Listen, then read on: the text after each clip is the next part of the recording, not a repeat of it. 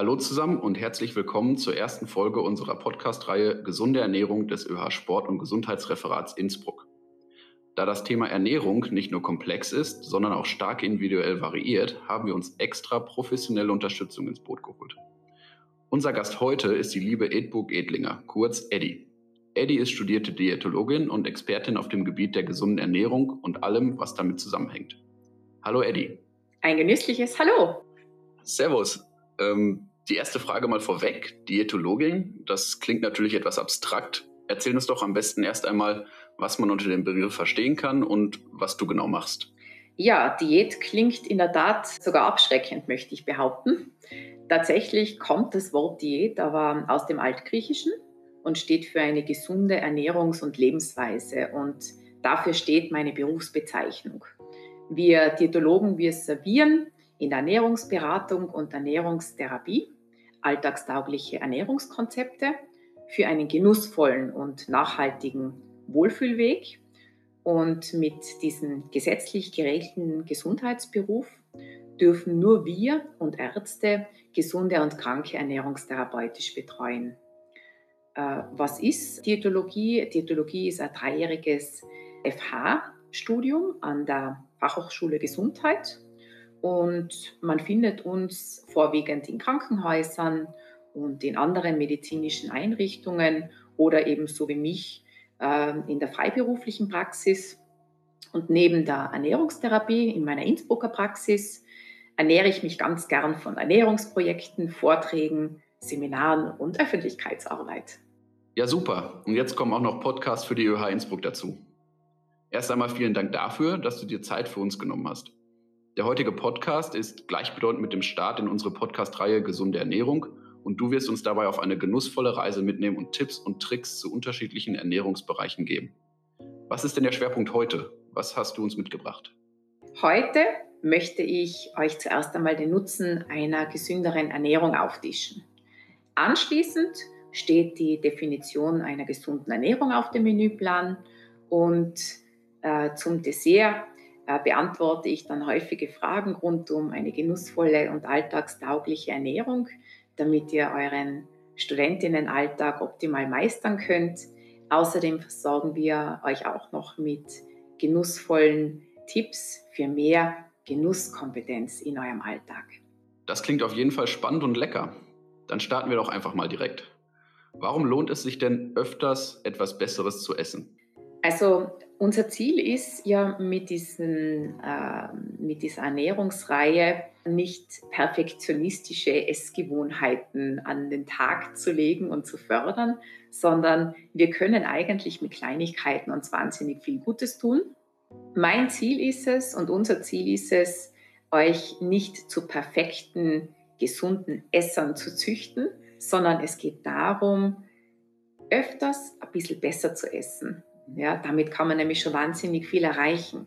Wir können mit öfters besserem Essen unsere Leistungsfähigkeit steigern. Wir können die Ausdauer, die Kraftleistung, aber auch die kognitive Leistung fördern.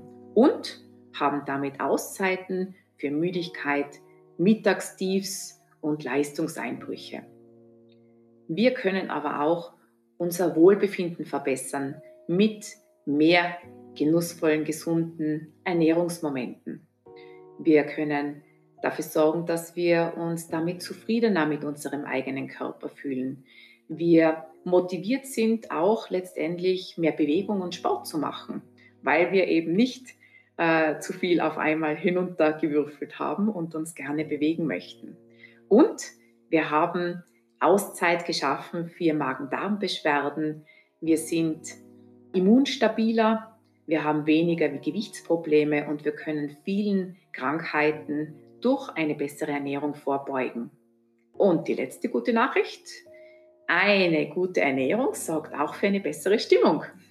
Wir können mehr Nervenstärke zeigen, wir sind belastbarer und wir können tatsächlich Launen, Stimmungsschwankungen, Depressionen, Stimmungstiefs mit Essen entgegenwirken. Und auch die eine oder andere Aggression kann sich sogar damit sanft auflösen. Okay, das klingt doch alles ganz spannend. Bedeutet das dann, dass ich nur noch Obst und Gemüse essen darf? Oder wie soll ich mir das vorstellen? Ja, äh, das ist ein klassisches Image, was wir als Diätologen auch oft haben. Die Menschen glauben, wenn sie zu uns kommen, ab sofort gibt es nur noch Obst und Gemüse. Das ist nicht das, was wir uns unter einer ausgewogenen Ernährung vorstellen. Aber wenn man Menschen befragt, was sie sich unter äh, gesunder Ernährung vorstellen, dann ist das Hauptstatement viel Obst und Gemüse. Punkt.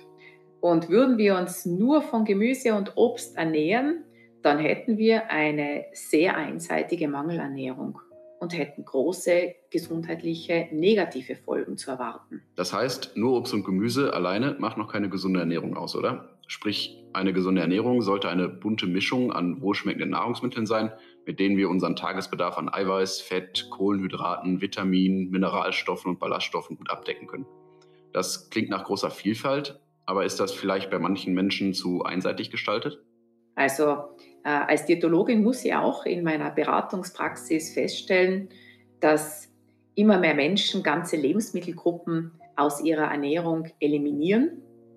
Trotz der heutigen großen Vielfalt ist es sogar deshalb wahrscheinlich ein Trend, seine Ernährung bewusst reduzieren zu wollen, sei es aus ethischen oder ökologischen oder Social Media angeteaserten Beweggründen. Und es ist richtig, dass wir vorwiegend pflanzliche Lebensmittel genießen sollten. Dazu gehören Getreideprodukte, Kartoffeln, Nüsse und Hülsenfrüchte. Aber auch tierische Lebensmittel ergänzen unsere Mahlzeiten wertvoll und versorgen uns mit wichtigen Nährstoffen. Milchprodukte und Käse, Fleisch, Fisch und Eier sind aus einer ausgewogenen Ernährung also nicht wegzudenken. Ja, und sparsam sollten wir dann mit Fetten und Ölen äh, umgehen und sie einsetzen. Und ganz wichtig zuletzt, in Genussmengen dürfen auch Genussmittel wie Süßigkeiten, Kuchen, Salziges oder auch mal das Gläschen Alkohol ihr Plätzchen haben. Also eine gesunde, ausgewogene Mahlzeit besteht im Idealfall aus einer Kombination von Proteinquelle, einer Stärkequelle und Gemüse. Hättest du diesbezüglich ein Beispiel für ein Gericht, das all diese Aspekte beinhalten würde? Nehmen wir so ein paar Gerichte unter die Lupe, die man durchaus so in seinem Speiseplan finden kann. Wie wäre es äh, zum Beispiel mit Spinatknödel, mit Salat? Da liefern wir Proteine über Milch, Ei, Käse, die Stärkequelle über das Knödelbrot und die Gemüseration über Spinat bzw. Salat. Dann, was hält man noch ein? Etwas Fleischiges vielleicht. Nehmen wir einen Tafelspitz mit Wurzelgemüse und Kartoffeln dazu. Ist auch eine gute, ausgewogene Mahlzeit. Und äh, nehmen wir aber auch eine völlig fleischlose bzw. eine vegane Mahlzeit als Beispiel. Da fällt mir der Linseneintopf ein mit am Brot dazu zum Beispiel. Also quasi, es ist für jeden etwas dabei bei einer genussvollen Ernährung. Ganz genau. Und ein ganz wichtiger Grundsatz in der Ernährungspsychologie ist übrigens, äh, Verbote sind verboten. Denkt jetzt also nicht an den rosaroten Elefanten mit der gelben Schleife. Und aha, da habt ihr ihn alle schon leibhaftig vor euch sitzen. Und so geht es uns auch mit zu restriktivem Essverhalten, wenn wir uns Dinge verbieten. Niemand denkt mehr an Essen als diejenigen, die sich etwas verbieten. Ja? Also uns ist es ganz wichtig und mir ist es ganz wichtig, dass alles was wir auch in diesen folgenden Ernährungspodcasts liefern, eine evidenzbasierte Grundlage hat auf professionellen Studien und durchaus auch auf wichtigen Erfahrungswerten beruht. Und jeder soll sich das für sich rausholen, ausprobieren, an seinem eigenen Körper erleben und für sich so umsetzen, dass es ihm gut tut. Genau, das ist, glaube ich, ein ganz wichtiger Punkt zu sagen. Okay, mir wird das nicht vorgeschrieben oder ich muss das so machen, um quasi gesund zu leben, ähm, sondern ich kann mir Tipps und Tricks holen und kann das dann umsetzen, je nachdem, was mir halt gefällt und taugt. Genau, aussuchen, was einem gut tut und das essen, was einem schmeckt. Mhm. Also ähm, niemand soll beginnen, Tomaten zu essen, wenn er die ablehnt. Es gibt genügend andere Gemüsesorten auch, die seine Ernährung wertvoll bereichern können. Dann hattest du uns auch noch etwas weiteres mitgebracht, und zwar die zehn Regeln der DGE. Inwiefern spielen diese Regeln eine Rolle bei einer gesunden Ernährung? Also die Deutsche Gesellschaft für Ernährung ist eine ernährungsmedizinische Gesellschaft, die eben äh, basierend auf ernährungswissenschaftlichen Erkenntnissen zehn Regeln, äh, zehn Empfehlungen entwickelt hat, mit der es eben möglich ist, eine Grundlage für eine vollwertige und ausgewogene Ernährung zu finden. Und die möchte ich euch jetzt kurz vorstellen und im Detail könnt ihr die aber auch später nachlesen. Okay, bezüglich der zehn Empfehlungen der DGE, was sind denn die Zählempfehlungen? Ähm, vielleicht gehen wir da mal direkt drauf ein. Ja, also eine ganz wichtige, mit der wir starten, ist Lebensmittelvielfalt zu genießen. Es geht darum, dass man eine abwechslungsreiche Ernährung einschlagen soll und sie soll überwiegend pflanzliche Lebensmittel beinhalten. Die zweite Empfehlung lautet, fünfmal am Tag, fünf Portionen am Tag Obst und Gemüse genießen und konkret bedeutet es drei Portionen Gemüse und zwei Portionen Obst. Und hier kann man ruhig bunt und abwechslungsreich äh, sich gestalten. Bedeutet das jetzt, dass ich fünfmal am Tag etwas essen soll oder was genau beinhaltet das? Bedeutet es nicht, weil ähm, ich bin zum Beispiel ein Salattiger und bei mir ist äh, ein Salat drei Portionen Gemüse. Ja? Also man kann durchaus auf einmal auch ein oder zwei oder drei Portionen essen. Ja? Also man muss nicht fünfmal täglich essen, aber dazu kommen wir dann später noch. Die nächste Empfehlung lautet Vollkorn bevorzugen. Und hier äh, meinen wir natürlich die Gruppe der Getreideprodukte, Brot, Nudeln, Mehl. Hier ist man besser bedient und es schmeckt auch noch mehr, wenn wir öfters die Vollkornvariante nehmen. Ja, ein kleiner praktischer Tipp. Nudeln zum Beispiel, viele mögen diese Vollkornnudeln deshalb nicht, weil sie so eine grau bis beige Farbe haben oder braun. Äh, und wenn man die aber zum Beispiel mit bunten Nudeln mischt oder mit weißen, also mit Auszugsnudeln mischt, dann hat man da eigentlich eine attraktive Lösung und ist dem gesünderen Ideal gut entgegengekommen. Es geht immer um eine gesunde, genussvolle Mitte, die man finden soll. Die nächste Regel setzt sich mit den tierischen Lebensmitteln auseinander und die lautet, dass man täglich äh, aus der Gruppe Milch, Milchprodukte, Joghurt und Käse genießen soll und dass auch Fisch und Fleisch und Ei ihren Platz haben dürfen. In welcher Relation, auf das kann man dann genauer äh, nachlesen. Auf das gehen wir jetzt nicht genau ein, weil das geht sonst zu sehr in die Tiefe. Ja? Aber es braucht täglich tierische Lebensmittel als wertvolle Eiweißergänzung. Und wie würde das zum Beispiel bei einer vegetarischen oder veganen Ernährung aussehen bezüglich der tierischen Eiweiße? Also solange man Milchprodukte, Käse und Ei zur pflanzlichen Kost ergänzt, kann man sich sehr gut ausgewogen ernähren ohne große Mühe.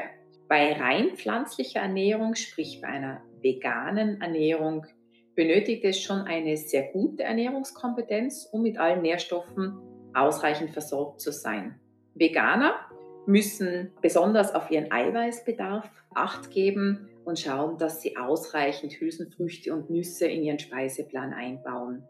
Selbst allerdings ein ausgeklügelter veganer Ernährungsplan, da bleibt immer noch ein Krisennährstoff, nämlich das Vitamin B12, was man regelmäßig beim Arzt kontrollieren sollte und wo man auch ein Präparat äh, einnehmen muss.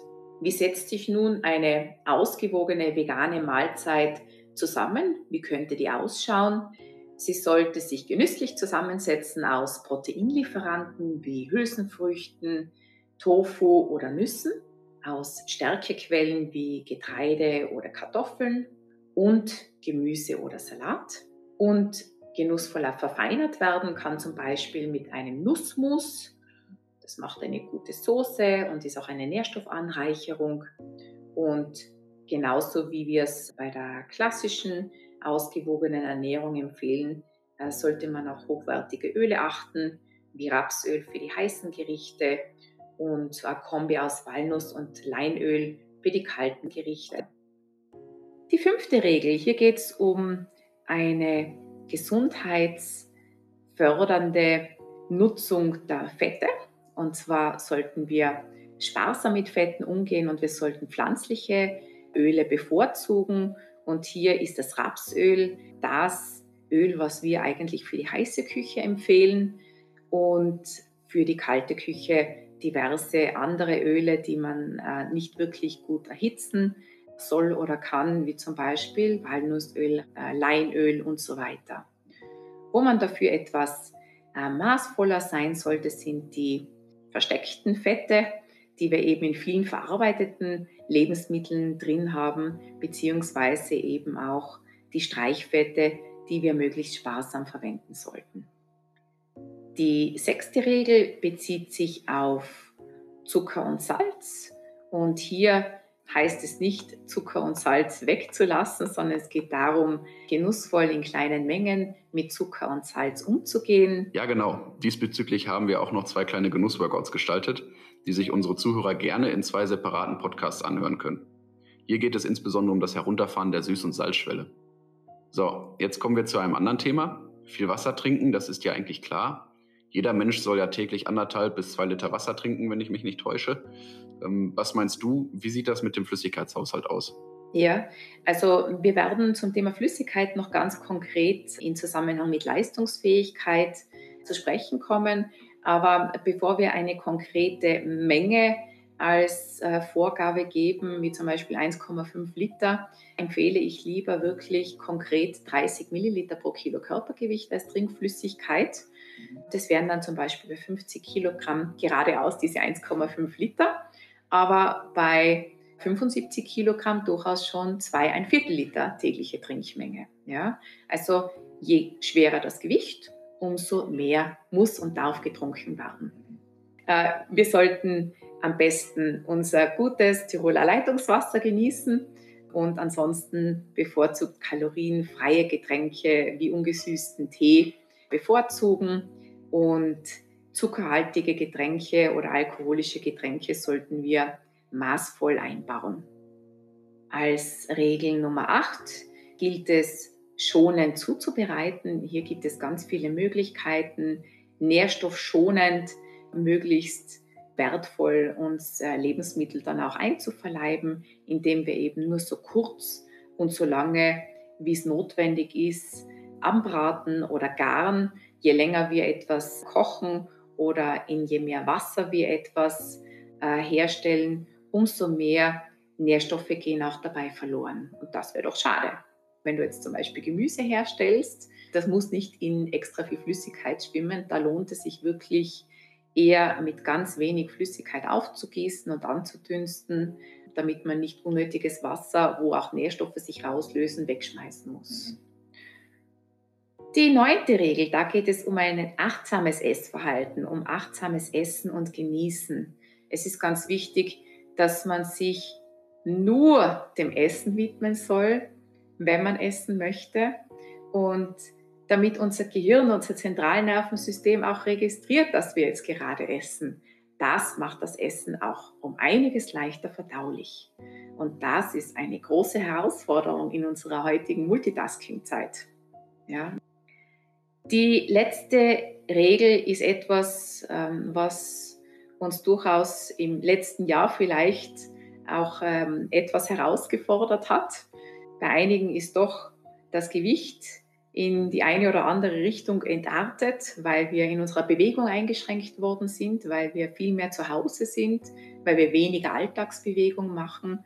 Und umso wichtiger ist es, auch über die Ernährung seine Energiezufuhr ein bisschen anzupassen oder doch ein bisschen mehr hinauszugehen und die frische Luft zu genießen. Okay, also wenn ich jetzt die ganzen Regeln der DGE mal zusammenfasse. Das heißt, Gesundheit und Genuss dürfen quasi eine Einheit bilden. Ich muss nicht unbedingt auf ganz viele Sachen verzichten, sondern ich sollte eine gesunde Mischung finden. Ganz genau. Und es gilt, sich immer die Dinge rauszusuchen, die einen auch schmecken. Ja, man sollte das essen, worauf man gerade Lust hat und nicht das, was einem irgendwer vorgeschrieben hat. Also konkret nach einem strikten Plan zu essen, wo man schon weiß, dass man nächste Woche Freitag, Mittag Mahlzeit X essen soll. Das wird nächste Woche am Freitag keinen Genussmoment bereiten. Ja? Also immer hineinhören in seinen Körper, worauf hat man gerade Lust und das bereitet dann einem auch maximale Befriedigung. Ja? Weil Essen hält Leib und Seele beisammen. Jetzt kommen wir zum Thema Genießen. Das wurde ja auch schon mehrmals angeteasert. Jetzt stelle ich mir vor, wenn ich natürlich die ganze Zeit nur das esse, was ich möchte, kann es gut sein, dass ich mich drei Tage lang nur vom Pizza ernähre, weil das dann meine Leibspeise ist zum Beispiel. Bedeutet das dann genießen oder wie würdest du das definieren? Ja, also genießen bedeutet schon ähm, eine Abwechslung auch hineinzubringen. Und letztendlich, wenn du drei Tage hintereinander Pizza isst, dann hast du in der Fachsprache die spezifische sensorische Sättigung erreicht. Und spätestens am vierten Tag wird dir die Pizza, so gern du sie magst, nicht mehr schmecken. Mhm. Ja? wahrscheinlich hast du dich drei Tage von Pizza ernährt, nicht weil du gerade einen riesen Gusto darauf gehabt hast, sondern weil das das am schnellsten verfügbare Medium war. Und das ist ganz wichtig, dass man dafür sorgt, dass zu Hause eine Vielfalt auf einen wartet und dass man die Möglichkeit hat, sich für das, worauf man tatsächlich gerade Lust hat, zu entscheiden. Ja? Aber ganz wichtig ist, dass es auch in der Nähe verfügbar ist. Ja. Genießen hat ganz viele Vorteile. Äh, genießen wirkt sich positiv auf die Stimmung aus, steigert sogar das Selbstbewusstsein und erhöht unsere Leistungsfähigkeit. Und Leistungsfähigkeit und Ernährung, körperlich, aber auch geistig, werden wir in den nächsten beiden Podcasts auch noch besprechen. Aber genießen kann noch viel mehr. Man konnte in Studien belegen, dass Genießer optimistischer sind, glücklicher, ausgeglichener und entspannter. Und Genießer schätzen insgesamt ihre Gesundheit und ihr allgemeines Wohlbefinden subjektiv höher ein, was zu solchen Zeiten durchaus etwas sehr Wertvolles ist. Auf jeden Fall. Ja. Und Genießer erklären auch ganz deutlich, dass sie sich bester Gesundheit erfreuen. Also diese positive Lebenseinstellung, das macht einen Genussmenschen aus und das tut im wahrsten Sinne des Wortes gut. Es geht aber noch weiter.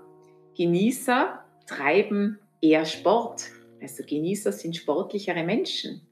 Sie ernähren sich automatisch gesünder, weil sie vielleicht auch besser in ihren Körper hineinhören. Sie sind öfter an der frischen Luft sie sind seltener einsam und sie ergreifen rechtzeitig häufiger Maßnahmen zur Krankheitsprophylaxe, was ja auch das Ziel äh, unserer Serie ist, dass man rechtzeitig wertvolle Werkzeuge für mehr Gesundheit und Wohlbefinden kennenlernt. Ernährung und Essverhalten ist durchaus etwas, was ja nicht unbedingt immer so einfach ist. Ja, also wir sind ja auch fremdgesteuert und ganz viele Dinge haben Auswirkungen auf unser Essverhalten, wie Stress, aber auch Arbeitsbedingungen, Homeoffice, Homeschooling, Homestudying. Und das hat es für uns nicht gerade leicht gemacht. Und umso mehr ist es wichtig, auch ein Genussmanagement für sich kennenzulernen, weil nur wenn man genießen kann, kann man auch ein bewusstes Essen mit allen Sinnen aufmachen und ermöglichen. Man kann eine Emotionsregulation bei emotionalen Essverhalten herstellen. Man kann es aushalten, sich auf ein Lebensmittel zu freuen und muss es nicht sich sofort hineinschmatzen. Also diese Vorfreude und dieser Belohnungsaufschub sind auch ein ganz ein wichtiges Medium, was ein genussvolles Essverhalten ausmacht. Und wir haben auch bessere Kompetenzen, äh, unsere Impulse zu kontrollieren, wenn wir Heißhunger haben. Und wir können uns einfach besser selbst steuern und sind dauerhaft motivierter und reagieren autonomischer und eigenverantwortlicher mit Genusskompetenz. Nun möchte ich euch die sieben Genussempfehlungen nach Dr. Rainer Lutz noch servieren. Und zwar die erste Empfehlung lautet, Genuss braucht Zeit. Die zweite, Genuss und Genießen ist erlaubt. Als dritte Empfehlung heißt es, Genuss geht nicht nebenbei. Außerdem ist weniger immer mehr. Die fünfte Regel besagt, aussuchen, was einem gut tut. Damit liegt man richtig. Als siebte Empfehlung liefert Dr. Rainer Lutz die wichtige Botschaft, ohne Erfahrung ist kein Genuss möglich. Und die letzte ganz wichtige Empfehlung ist, Genuss ist etwas Alltägliches. Also jeder hat ja seine persönlichen Vorstellungen, wie er sich ernähren möchte. Zum Beispiel klassisch, vegetarisch, vegan. Jeder hat seine bestimmten Vorlieben oder Geschmäcker. Bedeutet das, dass jeder quasi seine eigene Ernährungsphilosophie haben darf? Ganz genau.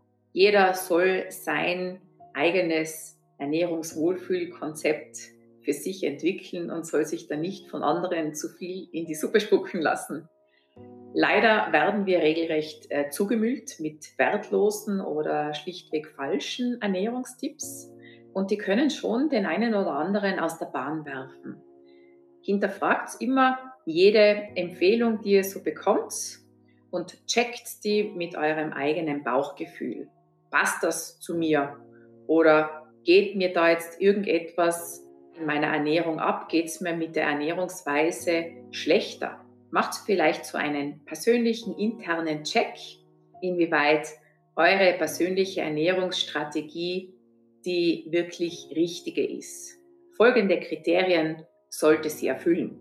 Sie sollte einmal deine Gesundheit, dein Wohlbefinden und deine Leistungsfähigkeit fördern. Sie sollte dir schmecken. Sie sollte flexibel und alltagstauglich sein. Dein Ernährungsplan soll dir Freude am Essen bescheren. Es soll umsetzbar sein mit deinen Partner, Partnerin, mit Familie. Das gemeinsame Essen soll möglich sein. Es soll ein genussvolles Essverhalten ermöglicht werden. Es soll frei sein von Gewissensbissen und von Ängsten. Und es soll nachhaltig sein und damit erfolgreich. Okay, super. Damit haben wir dann unseren ersten Podcast der Reihe Gesundheit und Ernährung beendet und wir bedanken uns ganz herzlich für deine Zeit, Eddie, und freuen uns auch schon auf die nächste Folge oder die nächsten Folgen. In der nächsten geht es dann um folgendes Thema: Wie kann ich Sport mit meiner Ernährung wertvoll unterstützen? Bis dahin, euer ÖH Sport- und Gesundheitsreferat.